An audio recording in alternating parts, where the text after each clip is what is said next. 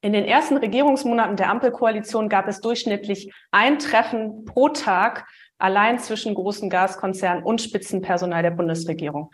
Darunter allein etwa 58 mit Uniper und 52 mit RWE. Hinzu kommen dann noch viele weitere Treffen mit Gaslobbyverbänden, allen voran dem größten Energielobbyverband BDEW. Das kritisiert die Transparenzorganisation Lobby Control. Und das gucken wir uns gleich nochmal genauer an.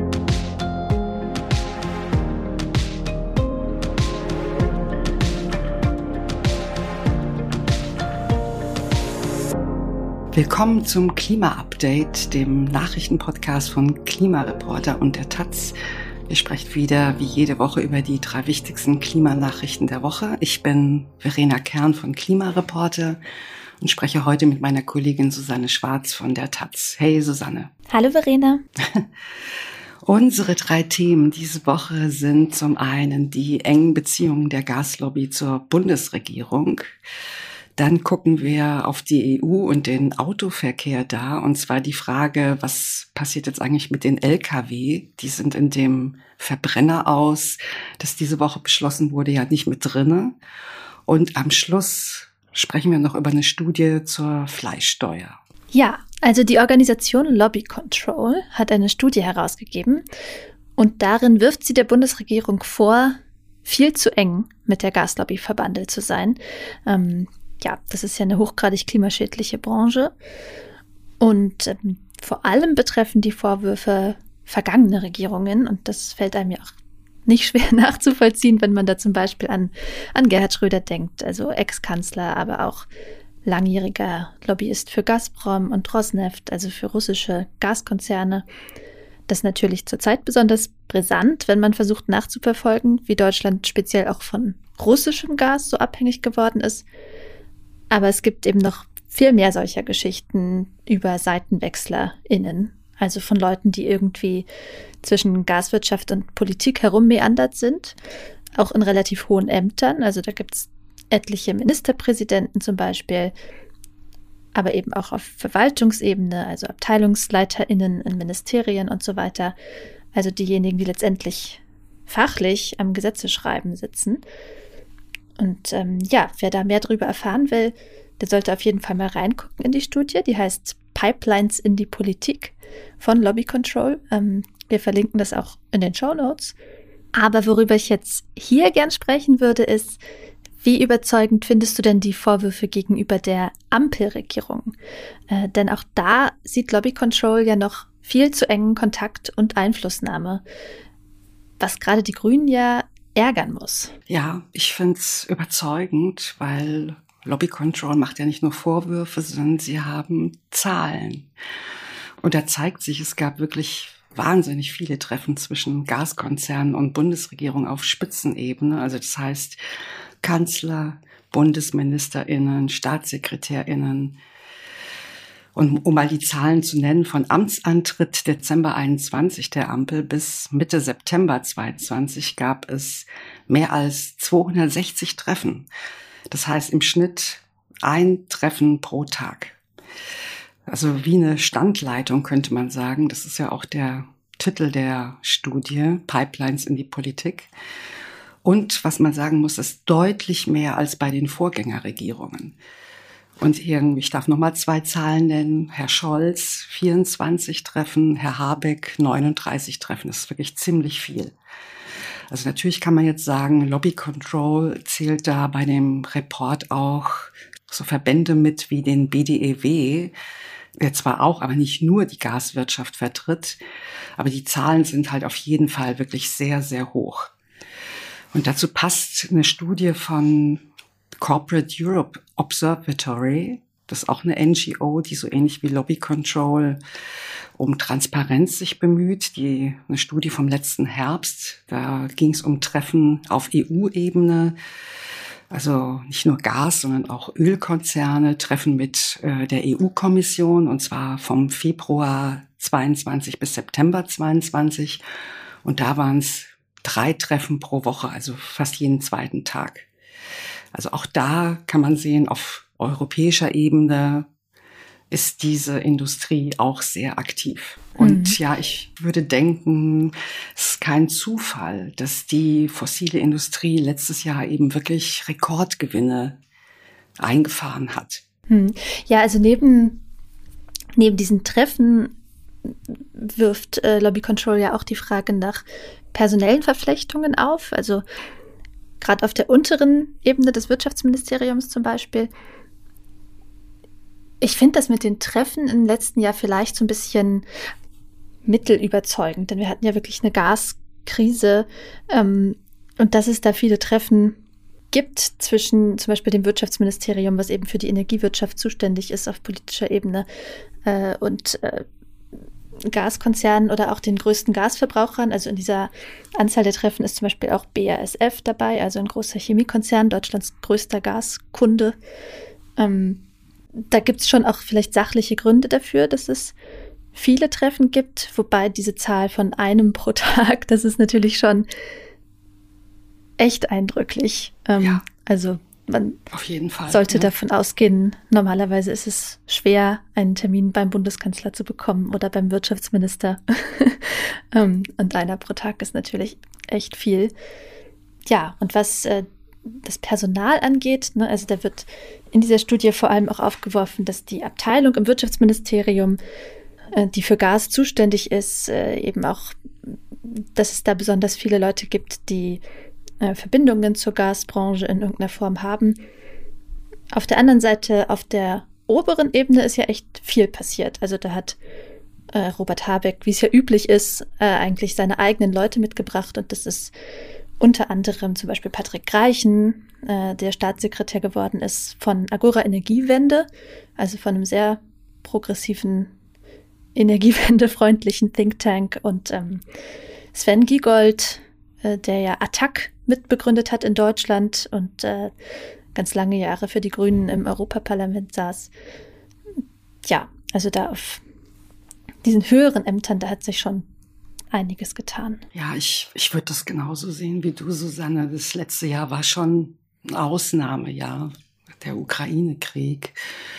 Und ich kann mich noch erinnern, diese extrem große Sorge von der Gasmangellage, die da zeitweilig ja akut war, ne, dass Industriebetriebe schließen müssen, dass Gas rationiert werden müsste vielleicht, dass äh, nicht mehr genug da ist für alle und so weiter und so fort.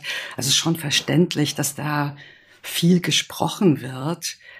Aber auf der anderen Seite finde ich, das zeigt schon diese vielen Treffen, wie groß unsere Abhängigkeit von fossilen Energien immer noch ist. Hm, und das, das stimmt, ja. Ja, und das geht halt einher mit einem entsprechenden Einfluss der Branche. Und ein Punkt möchte ich aber auch noch sagen, ist mir ganz wichtig. Wenn man das jetzt mal ganz kühl und nüchtern betrachtet, ist es doch so, muss man einfach sagen, die Branche beherrscht das Spiel wirklich sehr gut. Ne, sie gehen mit Argumenten in die Debatte, die einfach ziehen, ja, die wirklich was ausrichten, nämlich ja, die Industrie braucht das Gas unbedingt, ne, sonst droht die Deindustrialisierung. Also ich meine, letztes Jahr war auch von Kernschmelze die Rede, Verlust von hochbezahlten Industriearbeitsplätzen, Firmen wandern ab, Wohlstandsverluste und so weiter und so fort.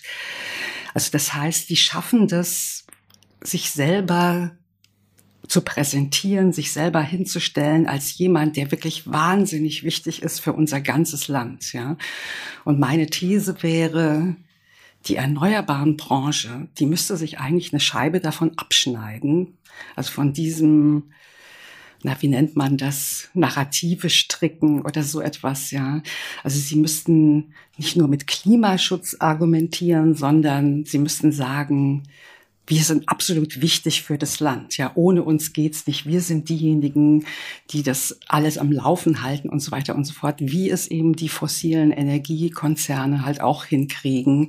Nicht nur etwas, was nice to have ist. Ne? Klimaschutz, ja, könnte man auch mal machen, sondern etwas, was must have ist. Hm. Lass uns mal die politischen Ergebnisse der Ampelpolitik angucken. Ähm, ja, findest du da dass man die Handschrift der Gaswirtschaft stark rausliest? Ja, Also auf den Gedanken könnte man schon kommen. Also man müsste wahrscheinlich sich das Ganze da im Detail anschauen und wirklich die alle Sachen lesen. Aber also viele Dinge deuten schon in diese Richtung, ja. Der Aufbau von LNG-Terminals, Aufbau von Überkapazitäten ja mittlerweile sogar, die vielen Gasdeals, die gemacht wurden. Und auch diese Aufweichung des EU-Gaspreisdeckels, das hast du im Vorgespräch äh, erwähnt. Ich habe mich selber nicht damit beschäftigt.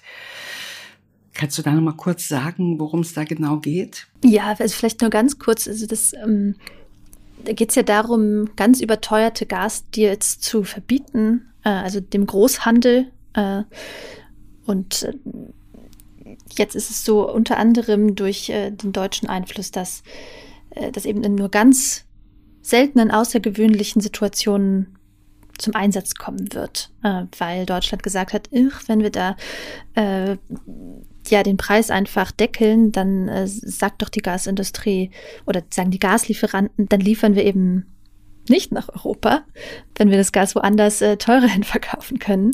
Ähm, ja, also da wird wieder dieses, äh, wie du gerade schon erwähnt hast, ne, wird das Argument der Versorgungssicherheit ganz groß gemacht. Und es lässt sich ja auch irgendwie nicht von der Hand weisen, dass das so sein könnte, dass es diese Drohgebärden gibt. Aber es ist eben, ja, eine gewisse Aufweichung des Ursprungs, der Ursprungsidee herausgekommen. Ja. Ähm, ja, ich, ich finde ja, man sieht wirklich so eine Zweiteilung bei der Ampel-Energiepolitik, oder? Also, mhm. man sieht auf der einen Seite, es gibt ja auch äh, deutliche Schritte hin zu mehr erneuerbare Energie, zum Abbau von äh, Hürden beim Ausbau der Windenergie, äh, auch äh, konkrete Vorgaben für die Bundesländer zu den äh, Flächen, die sie ausschreiben sollen, zum Beispiel äh, für die Windkraft, was ja ein ganz großes Problem in vielen Bundesländern ist. Das ist ja alles positiv und, und sinnvoll. Und das, da sieht man auch diese klassisch grüne Handschrift drin. Und auf der anderen Seite eben dann diese vielen LNG-Terminals, jetzt ist gerade erst wieder bekannt geworden, in Vorrügen äh, soll hm, dieses ja, gigantische ja, genau. LNG-Terminal da entstehen und so weiter, ne? Wo jetzt mittlerweile wirklich schon etliche Studien auch zu dem Ergebnis gekommen sind, dass da eben Überkapazitäten drohen. Und äh, ja, die Berechnungsgrundlage der Bundesregierung ist da einfach nicht ganz klar. Also die Energieökonomin Claudia Kempfert, die hat auch äh, bei der Präsentation von dieser Lobby-Control-Studie, ähm, an der sie nicht selbst beteiligt war, aber sie war eben bei dieser Präsentation da, ähm, die sagte, sie hätte schon beim Wirtschaftsministerium nachgefragt, was denn die Berechnungsgrundlage ist, auf welche Zahlen sich die LNG-Planung bezieht, weil ihre Studie eben zu diesem Schluss gekommen war, dass das dass massive Überkapazitäten drohen. Und äh, sie sagt, sie hätte da keine Antwort bekommen. Und ähm, ja, das wird jetzt demnächst nochmal spannend, weil äh, der Haushaltsausschuss des Bundestages äh, sich genau dieselbe Frage gestellt hat. Gar nicht unbedingt aus Klimagründen, sondern halt aus Finanzgründen, weil diese LNG-Terminals halt viel teurer werden als ursprünglich gedacht. Ja. Und ähm, ja, da hatte der Haushaltsausschuss eben nach einer nach einem Gesamtkonzept gefragt äh, und das, die Bundesregierung aufgefordert, das bis zum 15. Februar einzureichen. Und ähm, ich habe jetzt schon aus Kreisen des Haushaltsausschusses gehört, es sei nicht passiert bisher. Äh, und äh, das Wirtschaftsministerium hat sich da noch nicht zu geäußert. Ähm, da habe ich noch niemanden erreicht. Aber das wird natürlich interessant, wenn erstmal ja so eine Gesamtplanung da liegt. Ja, okay, dann kommen wir mal zu unserem zweiten Thema, der Lkw-Verkehr. Also das Verbrenner aus, das habt ihr ja wahrscheinlich auch alle mitgekriegt diese Woche. Das ist äh, beschlossen worden vom Europaparlament, hat eine hm, relativ knappe Mehrheit bekommen. Verbrenner aus bis 2035. Also sozusagen diese Woche Vollzug. Ist ja schon länger drüber gesprochen worden. Aber jetzt geht die Diskussion los, was mit den LKWs ist. Die sind ja nicht da mit drinne bei diesem Verbrenner aus. Und die EU-Kommission hat also diese Woche einen Vorschlag vorgelegt für neue CO2-Standards für Lkw. Vielleicht sollen wir erstmal bisschen was dazu zur Ausgangslage sagen. Diese sogenannten schweren Nutzfahrzeuge, das sind Lkw, Stadtbusse und Reisebusse, die machen ungefähr zwei Prozent des Verkehrs auf europäischen Straßen aus. Zwei Prozent wirklich ziemlich wenig. Man hat oft das Gefühl, das wären viel mehr. Ne? Aber sie sorgen halt für mehr als ein Viertel der Emissionen aus dem Straßenverkehr. Das ist natürlich wirklich sehr, sehr viel. Und damit ist klar, die EU muss für schwere Nutzfahrzeuge, also für Lkw auch etwas machen. Und sie hat also diese Woche am Mittwoch, glaube ich, ihren Vorschlag vorgelegt für strengere CO2-Standards für Lkw. Und der Vorschlag sieht vor, für neue Lkw werden ab 2030 schrittweise strengere Emissionsvorgaben eingeführt und 2040 sollen es dann minus 90 Prozent sein, verglichen mit dem Jahr 2019. Neue Stadtbusse, auch für die ist was vorgesehen, die sollen bereits ab 2030 emissionsfrei sein. Also dieser Vorschlag das ist eine deutliche Verbesserung. Ne? Die aktuellen Emissionsnormen, die sind von 2019. Damals ist überhaupt zum allerersten Mal äh, ein CO2-Standard für LKWs eingeführt worden. Vorher gab es da überhaupt gar nichts. Also für PKWs gab es schon 20 Jahre lang da äh, Vorgaben. Und diese Normen von 2019, die werden jetzt wirklich deutlich verschärft. Ne? Also beispielsweise die Lkw-Flotte sollte nach den bisherigen Normen bis 2030 minus 30 Prozent Einsparung bringen. Und jetzt sind 45 Prozent vorgesehen. Also es ist ja schon mal ziemlich gut. Und jetzt meine Frage, was kann man daran denn eigentlich kritisieren? Ja, es gibt ja sehr viel Aufregung über diesen Vorschlag. Genau. ähm, von daher genau. daraus schließen wir schon mal äh, sehr viel. Und ja, im Grunde muss man sich nur die Klimaziele und Zahlen angucken, um das zu verstehen, denn äh, die EU will ja bis 2050 klimaneutral sein. Und da reicht es jetzt einfach sozusagen als Kritik schon zu sagen, äh, dass für diese LKWs eben keine Nullemissionen vorgesehen sind. Also kein Verbrenner aus zum Beispiel oder selbst wenn man es technologieoffen formulieren wollen würde, wie das ja manchen Parteien wichtig ist, ähm, also keine 0% Emissionen. Und es geht auch nur um Neuwagen. Das heißt, daraus kann man schon schließen, genau. ähm, mit diesen Plänen ist die Lkw-Flotte 2050 eben nicht klimaneutral. Und das widerspricht äh, den Klimazielen der EU. Und dem, was absolut notwendig wäre, wenn die Welt das 1,5 Grad Limit nicht permanent überschreiten will. Ja, ich habe mir auch mal angeschaut, wie, wie denn das Durchschnittsalter von Lkw ist. Also wie alt sind denn solche LKWs und wenn äh, 2040 dann nur noch 90 Prozent Emissionen sein sollen, wie viele Lkw werden dann zehn Jahre später wahrscheinlich hm. noch unterwegs sein mit alten äh, Verbrennermotoren. Und dieses Durchschnittsalter, das liegt in Deutschland bei 8,5 Jahren.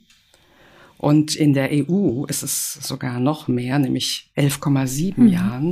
Und also wie gesagt, es ist ja ein Durchschnittswert. Da sind ja auch all die neuen Lkw mit eingerechnet, die erst ein, zwei, drei Jahre alt sind. Das heißt, man muss davon ausgehen, dass es auch viele gibt, die, was weiß ich, sagen wir mal, 20 Jahre lang fahren. Mhm.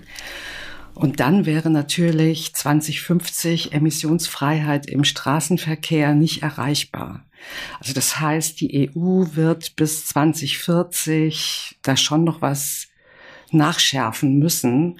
Und davon würde ich eigentlich auch ausgehen, dass das auch wieder schrittweise gemacht wird, so wie auch bei den CO2-Standards bei Pkw, die ja auch alle paar Jahre nachgeschärft werden. Es schließt sich ja so ein bisschen die Frage an, welche, also wie kriegt man eigentlich die Emissionen bei Lkw runter?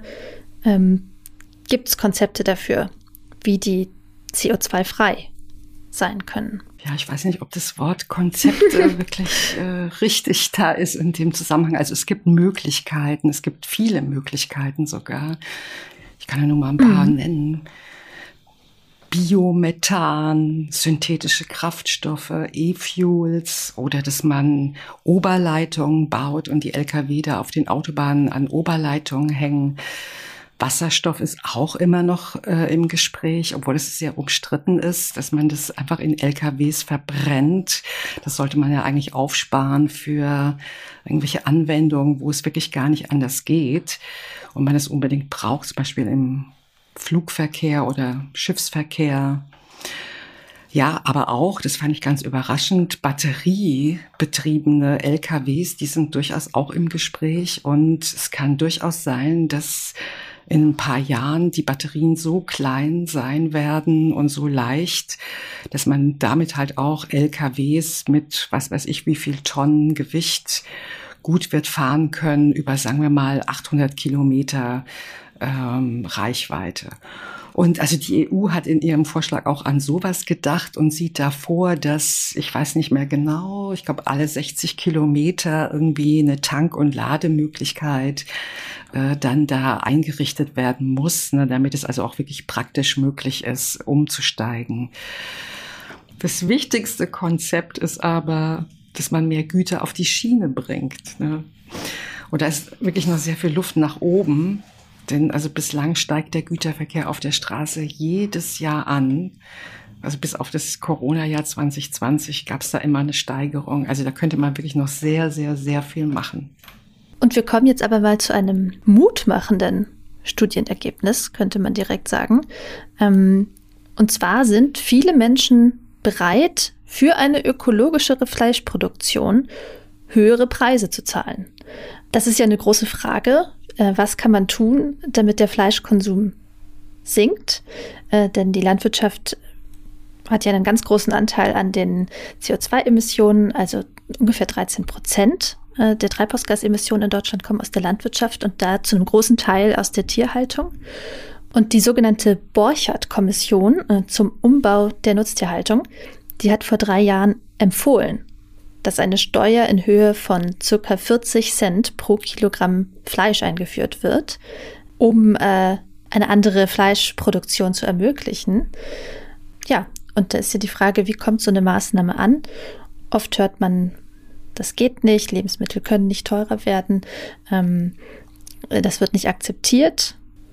Und diese Studie kommt nun eben zu dem Ergebnis, doch mehr als die Hälfte der Menschen, sogar mehr als 60 Prozent äh, der Menschen in Deutschland würden so eine Abgabe sehr wohl akzeptieren. Interessanterweise äh, steigt die Akzeptanz, wenn man es nicht mit dem Klima begründet, sondern mit dem Tierwohl. Also wenn, wenn es Tierwohlsteuer zum Beispiel heißt, nicht ökologische Steuer oder so. Ja, aber das heißt, es gibt so eine grundsätzliche Bereitschaft, vielleicht ein bisschen einschränkend müsste man sagen, äh, die Studie wurde vor der hohen Inflation, die wir jetzt äh, schon eine Weile erleben, durchgeführt. Ähm, das heißt, da wäre es interessant zu wissen, wie sich die Bereitschaft zu solchen, äh, zu solchen Zahlungen verändert. Aber äh, soweit erstmal die Ausgangslage vielleicht. Und ähm, ja, die nächste Frage, die sich dann stellt, ist vielleicht, kann eine solche Abgabe denn tatsächlich den Fleischkonsum senken? Also ist sie hilfreich dabei? Also die Forschung sagt, ja, das ist tatsächlich so, dass so eine Abgabe den Fleischkonsum senken kann. Und besonders gut funktioniert das Ganze, wenn gleichzeitig Obst, Gemüse, Hülsenfrüchte billiger werden. Also da könnte man beispielsweise die heutige Mehrwertsteuer von sieben Prozent einfach streichen und dadurch das gesündere und klimafreundlichere Essen äh, preiswerter machen. Aber ich wollte noch was sagen zur Borchardt-Kommission. Hm. Na, das ist ja ein Beratungsgremium des Landwirtschaftsministeriums. Und die sind da auf diese äh, Summe von circa 40 Cent pro Kilogramm Fleisch gekommen, weil sie kalkulieren, dass für einen kompletten Umbau der Nutztierhaltung bräuchte man pro Jahr drei bis fünf Milliarden Euro. Und das käme eben ungefähr zusammen, wenn man diese 40 Cent pro Kilo Fleisch aufschlagen würde und auch noch bei anderen tierischen Produkten einen bisschen kleineren Aufschlag. Hm. Ja, ich würde sagen, man sieht es ja jetzt äh, gerade durch die hohe Inflation äh, eher schon, was es für Auswirkungen hat, wenn Fleisch teurer wird. Also die Fleischproduktion letztes Jahr ist um 8,1 Prozent eingebrochen. so einen ähnlichen Effekt sieht man bei anderen tendenziell teuren Lebensmitteln auch, also zum Beispiel bei Bioprodukten im Allgemeinen. Ja, und äh, die politische Lage ist ja aber so, dass der Bauernverband sich mit Händen und Füßen eigentlich wehrt gegen jede auch noch so sanfte Regulierung oder äh, sogar Anreizpläne zur Förderung, ne, die zum Beispiel Cem Özdemir, also der Landwirtschaftsminister, äh, vorschlägt. Und dabei muss man sagen, 40 Cent pro Kilogramm Fleisch. Du hast jetzt gerade schon gesagt, wie sich, also wie die Borchert-Kommission auf diese Summe gekommen ist.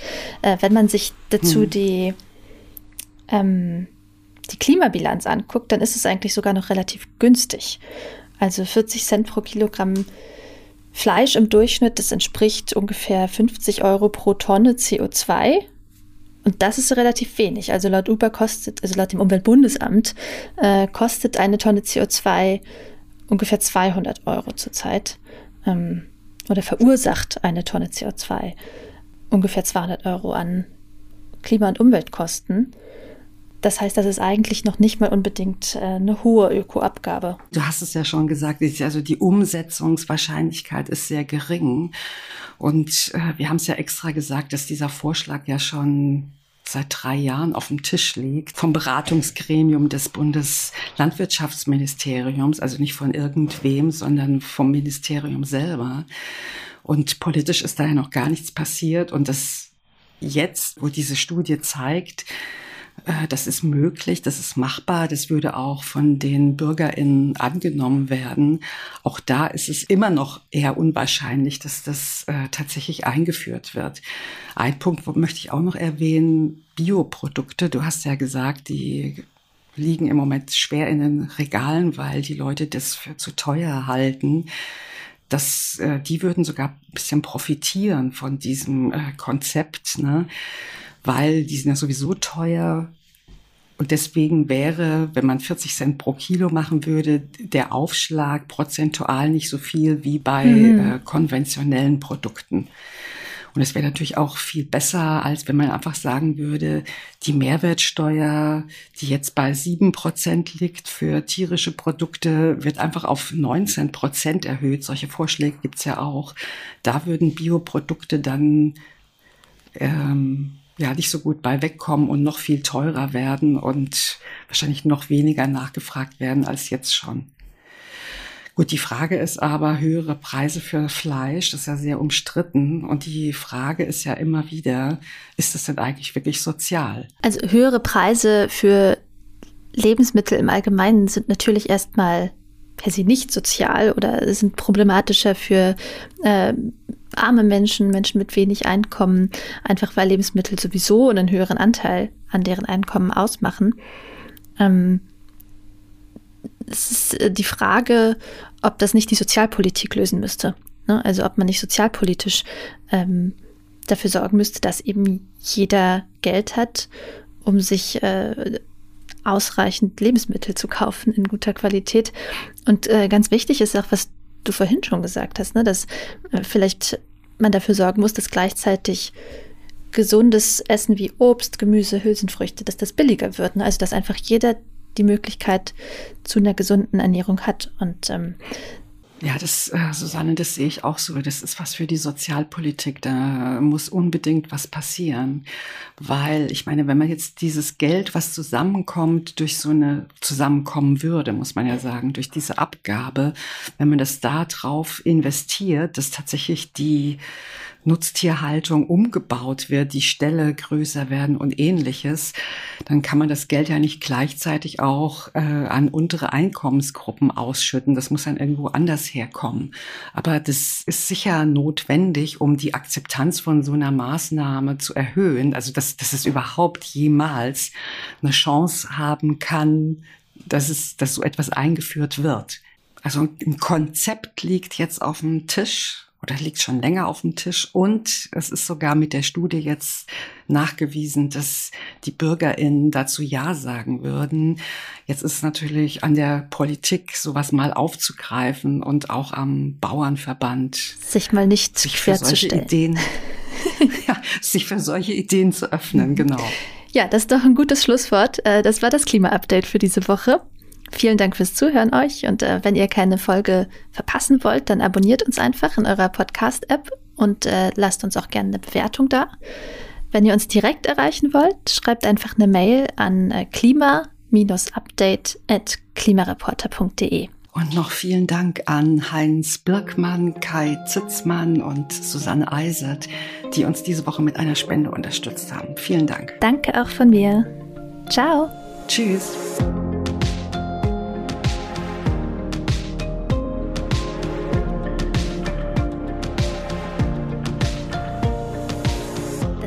Klima-Update ist ein Projekt des Klimawissen e.V. in Kooperation mit Taz der Tageszeitung. Es wird im Wechsel moderiert von Verena Kern, Sandra Kirchner, Katharina Schipkowski und Susanne Schwarz. Unser Produzent ist Christian Eichler. Ihr könnt unsere Arbeit mit einer Spende unterstützen. Dazu besucht uns auf www.verein-klimawissen.de.